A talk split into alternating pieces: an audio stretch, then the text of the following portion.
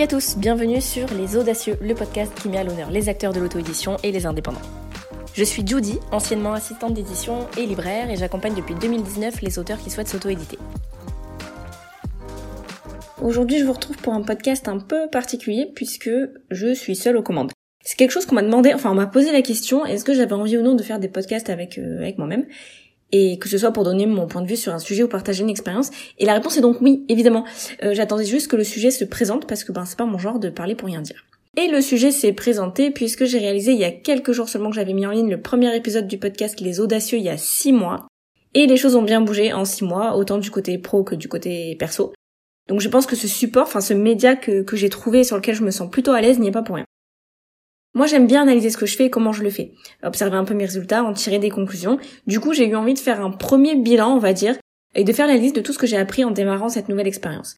Je pense sincèrement que tout ce que je vais vous dire aujourd'hui, c'est aussi valable pour vous qui vous lancez dans un projet de publication, en auto-édition ou non d'ailleurs, euh, peut-être même dans un projet d'écriture. Donc, c'est parti. La première chose que j'ai appris, c'est que contrairement à ce que je pensais, eh ben, je suis plutôt à l'aise à l'oral. Alors, faut nuancer tout ça, faut dire que dans la vie, je suis quelqu'un de plutôt réservé, plutôt introverti. J'aime pas parler quand j'ai rien à dire, j'aime pas le small talk, euh, j'aime pas les débats stériles, les conversations, elles sont toujours un petit peu difficiles à démarrer pour moi. Euh, donc faire connaissance avec des gens, ça m'a toujours demandé une énergie dingue et c'est en grande partie la raison pour laquelle je me suis très jeune tournée vers l'écrit. Pas d'interlocuteur direct, pas de problème. Et puis, j'ai commencé à enregistrer les épisodes de podcast et je me suis rendu compte que euh, ça me coûtait pas tant que ça en fait.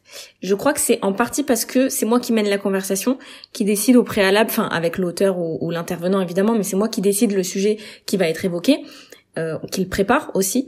On, on, parle de thématiques que je connais, que j'aime, donc j'ai pas vraiment besoin de réfléchir à ce que je vais dire. Et du coup, je suis plutôt à l'aise pour parler de mes passions et de ce que j'aime faire. C'est quelque chose que j'arrive facilement à transmettre aux autres. Il a juste fallu que je change mes pensées, que je dépasse mes a priori, mes peurs, que je me fasse un peu confiance. Et donc on en est là.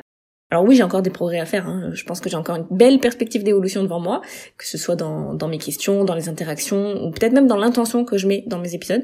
Je suis sûre que je peux creuser un peu plus les sujets ou en définir mieux les contours, en tout cas de manière plus précise, pour vous offrir une vraie vraie plus-value. La deuxième chose que j'ai apprise, c'est accepter le non. C'est quelque chose qui est pas évident quand on commence une nouvelle activité, qu'on démarre une entreprise, qu'on se lance sur une plateforme quelconque, que ce soit pour un podcast ou autre, euh, de faire face à des gens que ça n'intéresse pas. Alors moi j'ai choisi de créer un podcast où je partage des anecdotes, des stratégies, des, connaissances avec d'autres auteurs et, professionnels du livre. Et je suis pas seule comme aujourd'hui euh, la plupart du temps. Donc je dois d'abord trouver des profils de personnes qui, m'intéressent, qui ont selon moi quelque chose à transmettre, de l'expérience surtout. Et je dois aller vers ces gens, leur proposer d'enregistrer un podcast avec moi, de donner de leur temps euh, gratuitement et de s'investir un minimum. La plupart du temps, les gens sont toujours quand même partants pour parler de leur passion, de leur projet. Mais parfois, c'est pas le cas. Et ils disent non.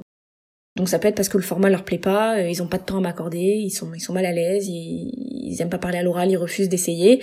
Euh, parfois ils voient pas ce que le podcast pourrait leur apporter, ou alors ils il y en a même qui considèrent que ben, mon audience est encore trop limitée pour passer du temps avec moi là-dessus.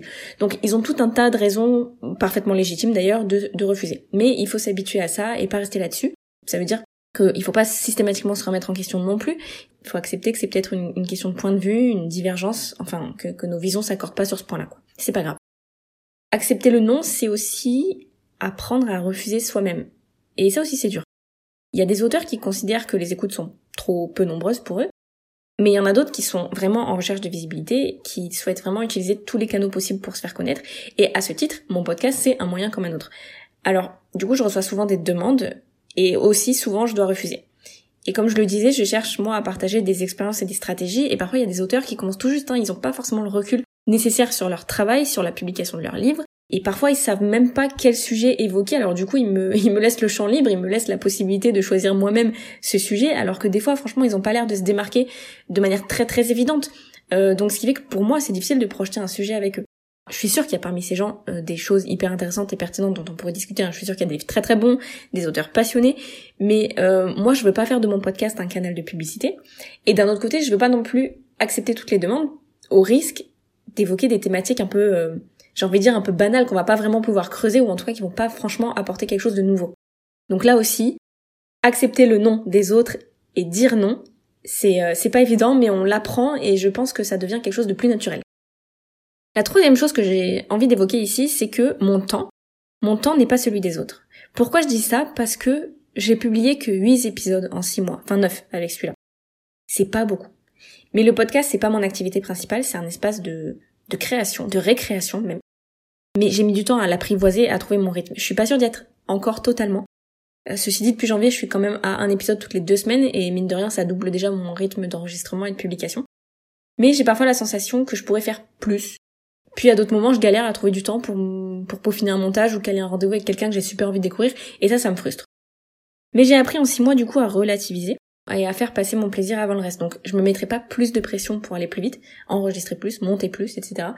Euh, moi je veux pas contacter des auteurs à l'appel comme ça sans réfléchir au sujet que j'ai envie d'aborder avec eux, sans apprendre à les connaître, sans mettre le doigt sur ce qu'ils font de d'unique et, de précieux pour donner un maximum de valeur dans, dans chaque épisode. Ensuite, si mon temps n'est pas celui des autres, eh ben le chiffre ne reflète pas forcément ni mon travail ni mon talent, et c'est valable pour vous aussi. Euh, moi, je me suis beaucoup mis la pression au début avec ce podcast. J'avais des grandes ambitions dès le début. Et j'ai été un petit peu déçue parfois du nombre d'écoutes par épisode. Je me suis beaucoup comparée, comme vous tous j'imagine, et j'ai scruté l'augmentation de ce chiffre-là sur la plateforme. Et je savais que ça changerait pas ma vie, hein, mais je pensais que c'est ce chiffre qui donnait la valeur de mon contenu. Et aujourd'hui, après 6 mois de travail, 8 épisodes, ben j'ai pas dépassé les 400 écoutes en tout. Et je dis bien en tout, ça veut dire tout épisode confondu. En fait, c'est déjà beaucoup, et en même temps, c'est pas grand chose. Et c'est pas grave, parce qu'en fait, il y a deux de mes clients qui m'ont trouvé par ce canal, et pour moi, c'était inespéré déjà. Il m'a suffi d'être visible, de montrer ce que je fais, qui je suis, la, la vibe, ce que j'essaie de transmettre de temps en temps. Et il y a quelqu'un qui passe par là et c'est exactement ce dont il avait besoin à ce moment précis. Et du coup, ça suffit pour démarrer une collaboration, euh, une prestation de service ou, ou même ne serait-ce qu'une conversation. Et ça, ça m'encourage vraiment, vraiment à continuer. La cinquième chose, et ça, je pense que ça va vous intéresser. On peut soigner son syndrome de l'imposteur et sa peur d'échouer avec ce type de projet. Moi, j'ai misé toutes mes billes sur mon entreprise. Hein. Je travaille 10 heures par jour pour la développer, pour accompagner des auteurs le plus loin possible. Je me mets parfois beaucoup de pression. Euh, clairement, il y a des soirs où je me couche, où je suis certaine d'arriver à en vivre pour des années, et puis bah il y a d'autres soirs où je suis submergée par l'angoisse, et j'imagine que vous connaissez tous ça. Un podcast, c'est un moyen pour moi de créer du lien, de gagner en visibilité, comme je l'ai dit, de rencontrer des gens incroyables, de réseauter, etc. Mais c'est pas une source de revenus. J'ai aucune pression financière sur ce projet, et du coup je me sens bah, beaucoup plus libre parce que mon esprit il est pas encombré par des pensées parasites. J'apprends un peu à être moi-même, à faire ce qui me plaît, à évoluer, à changer d'avis aussi, euh, à me déconnecter en fait de la notion de réussite et à me reconnecter simplement au plaisir que je prends à organiser tout ça. C'est un peu comme quand on commence à publier et qu'on oublie de prendre du plaisir dans l'écriture parce qu'on est tout le temps obsédé par l'idée qu'il y a des gens qui vont nous lire, euh, qu'il va y avoir des lecteurs après ça, et que bah, peut-être notre roman il doit rentrer dans telle ou telle case. Euh, on se censure finalement un petit peu dans l'écriture parce qu'on pense à l'après. Et on se met une grosse pression parce qu'on sait qu'il y a aussi tout un tas d'étapes qu'il va falloir gérer, et du coup je pense que ça nous parasite un petit peu. De toute façon, on sait tous que l'échec, ça nous fait avancer. Alors évidemment, on préférerait s'en passer, je suis d'accord avec vous. Mais je crois que je perçois un peu plus facilement les besoins, les envies, les questions des auteurs avec qui je serais amenée à travailler. Entre autres, grâce à des projets comme le podcast qui me rapprochent d'eux. Et donc, ça me permet soit de minimiser l'échec, soit finalement de rebondir rapidement parce que bah, j'ai d'autres idées, d'autres possibilités à explorer, je peux changer d'avis, je peux me tourner vers autre chose, etc. Et donc du coup à ce stade-là, l'échec ça devient juste une route sur laquelle je fais demi-tour pour prendre une autre sortie. L'échec, c'est pas genre un événement qui arrive et qui nous laisse absolument sans ressources d'un coup et puis l'histoire s'arrête là. On vit des petits échecs tous les jours. Hein. Ça, ça peut être une, une pub Insta qui, qui fonctionne pas, qui donne pas les résultats espérés. Ça peut être euh, les ventes d'un livre qui décolle pas, une campagne Ulule qui qui bah, qui fait un flop. et en fait, on se on se remet en question et on tente autre chose. Ça veut dire aussi faire des choses à côté en enlevant la pression. Ça permet de relativiser. Du coup, Sixième chose, je reviens un petit peu sur ce que j'ai dit, j'ai appris que la visibilité c'était capital. Alors je suis pas bête, hein, je savais déjà que c'était important. Il n'y a pas que le podcast qui a fini de me convaincre que c'était le nerf de la guerre, parce que moi je dépense des fortunes, littéralement des fortunes, en formation.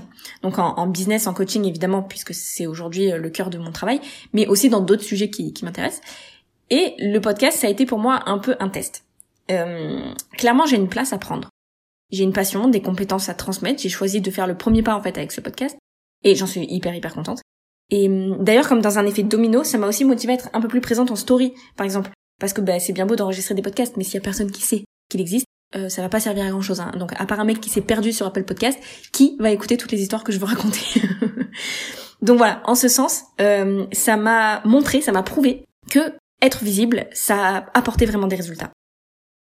Ensuite, j'ai appris, un peu à mes dépens aussi, que interviewer, c'est un vrai métier. Je dois creuser quand même l'histoire et la personnalité des gens que j'invite. Je prépare en amont l'entretien. Je propose un appel téléphonique pour faire connaissance, pour caler des thématiques de l'interview. Faut être à l'écoute hein, le jour J et je parle pas juste de poser une question, d'écouter la réponse pour passer à la suivante. Hein. Faut faire de l'écoute active. Et euh, ça, c'est nouveau pour moi. J'ai l'habitude de le faire sur un temps court hein, avec mes clients, quand dans une dans une discussion téléphonique de quelques minutes où on parle d'un projet ou parce qu'il faut qu'on avance sur certaines tâches, etc. Mais le faire pendant une heure, relancer mon invité, créer de l'interaction, euh, sans perdre le fil de la discussion, eh ben ça, c'est un exercice différent et j'apprends tous les jours. Ça fait une bonne transition pour euh, passer à la huitième leçon apprise, c'est que on peut développer des nouvelles compétences tout le temps et dans tous les domaines. Ça rejoint un petit peu ce que je disais, mais en fait, quand on se lance dans un nouveau projet, que ce soit par exemple dans l'édition d'un livre hein, ou dans la création d'un podcast, il y a des trucs qu'on sait pas faire et c'est pas grave. On apprend. Euh, moi, je savais pas faire du montage audio, par exemple. Hein.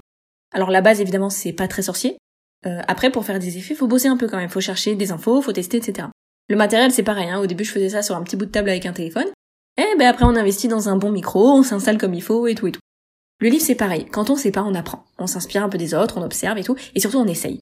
Et on le fait avant que tout soit parfaitement connu et acquis. J'ai jamais mieux appris que sur le tas, sur le terrain, à toutes les époques de ma vie, et c'est vraiment aujourd'hui ce que je conseille à tout le monde. La théorie c'est super important, mais le terrain c'est vraiment là que ça se passe. Si on se confronte pas à la réalité, on ne pourra jamais se servir de ce qu'on a appris, et bah du coup ça sert à rien. Avant-dernière euh, leçon tirée de tout ça, euh, moi je me rends compte quand même du potentiel de ce podcast, d'abord du, format qui revient sur le devant de la scène, mais aussi du sujet qui intéresse énormément. Mais voilà, ça fait que six mois. Euh, j'ai encore une belle marge de progression devant moi et c'est ça qui est génial. Je vois tout ce que j'ai déjà fait, les personnes euh, riches, généreuses que j'ai rencontrées, ma voix qui s'est posée, qui s'est assurée, enfin vraiment je vois tout le chemin parcouru. Mais je me mets pas de hier non plus et je vois aussi tout ce qui reste à faire et tout ce que je peux améliorer. Et en vrai, ben ça me fait vraiment plaisir de voir la marge de manœuvre que j'ai pour faire de cet outil un endroit où je me sens libre, mon safe space finalement. Et ça c'est vraiment génial. Et je crois que tout le monde devrait trouver un endroit comme ça. La dernière chose, et pas des moindres, eh ben j'aime bien l'idée que vous écoutiez ce podcast un mercredi toutes les deux semaines pour découvrir un invité, une nouvelle histoire, une nouvelle manière d'aborder le monde de, l'écriture, de la publication, de l'auto-édition. C'est hum, comme une certaine intimité qui se crée, un lien qui se tisse, mais un lien de confiance. Et j'aime bien ça. Et c'est pour ça que je vous parle à cœur ouvert aujourd'hui, que vous n'entendez pas euh, juste ma voix, celle qui se cache derrière des, questions bien formulées, mais celle qui s'ouvre un petit peu aussi aux autres. J'aimerais passer à terme un épisode par semaine parce que ben j'ai des choses à dire quoi. C'est fini de se cacher les gars. Donc voilà, j'arrive euh, au bout de ma petite liste de leçons acquises en ces six derniers mois. J'espère que ça vous parle, j'espère que ça vous booste aussi, euh, que vous aussi vous avez des projets qui vous permettent de kiffer ou en tout cas vous allez prendre le temps de regarder ce qui vous plaît, ce qui vous fait plaisir, que vous allez prendre un petit peu de hauteur sur ce que vous faites. Et si le format vous plaît, euh, on fera cet été un petit bilan ensemble d'une année complète d'entrepreneuriat. Et entre-temps, évidemment, on pourra parler de projets, d'écriture, d'envie, tout ça lié à l'auto-édition, évidemment.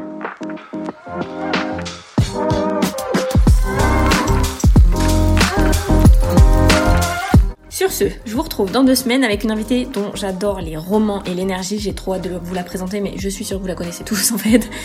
J'espère que cet épisode vous a plu. Si c'est le cas, n'hésitez pas à le partager ou à lui mettre une bonne note. Et puis si vous avez des questions, si vous voulez qu'on aborde un sujet en particulier, ben, vous savez où me trouver hein, sur Instagram ou Facebook, Édition Artis. Si vous avez un projet d'auto-édition mais que vous ne savez pas par où commencer, eh ben rendez-vous sur la page de la formation en ligne Publiez son livre en auto-édition et rejoignez un groupe d'auteurs hyper soudés. Vous apprendrez tout ce que vous avez à savoir et surtout vous passerez à l'action pour aller au bout de vos idées. Allez, ciao